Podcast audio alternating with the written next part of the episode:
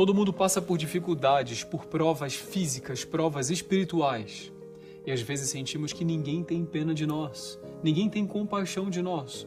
Onde encontrar compaixão? A liturgia de hoje vai nos falar a esse respeito. A liturgia de hoje narra que numerosas multidões aproximavam-se de nosso Senhor Jesus Cristo, levando consigo coxos, aleijados, cegos, mudos e muitos outros doentes. E ele, narra o Evangelho, os curava. Também nosso Senhor teve compaixão da multidão, porque estava três dias, há três dias atrás de nosso Senhor, e não tinha nada para comer. E ele fez o conhecido, famoso milagre da multiplicação dos pães. Ora ele cura, Ora, ele sacia a fome, ele tem compaixão.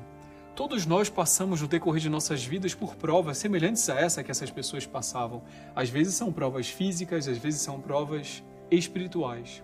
E às vezes sentimos também que estamos sós, que ninguém tem pena de nós, que ninguém tem compaixão.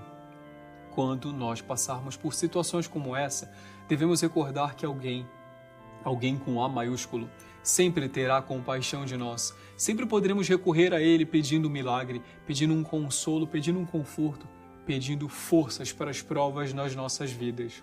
Às vezes nós buscamos apoio até nos lugares ou em pessoas erradas, circunstâncias erradas. Não devemos proceder assim.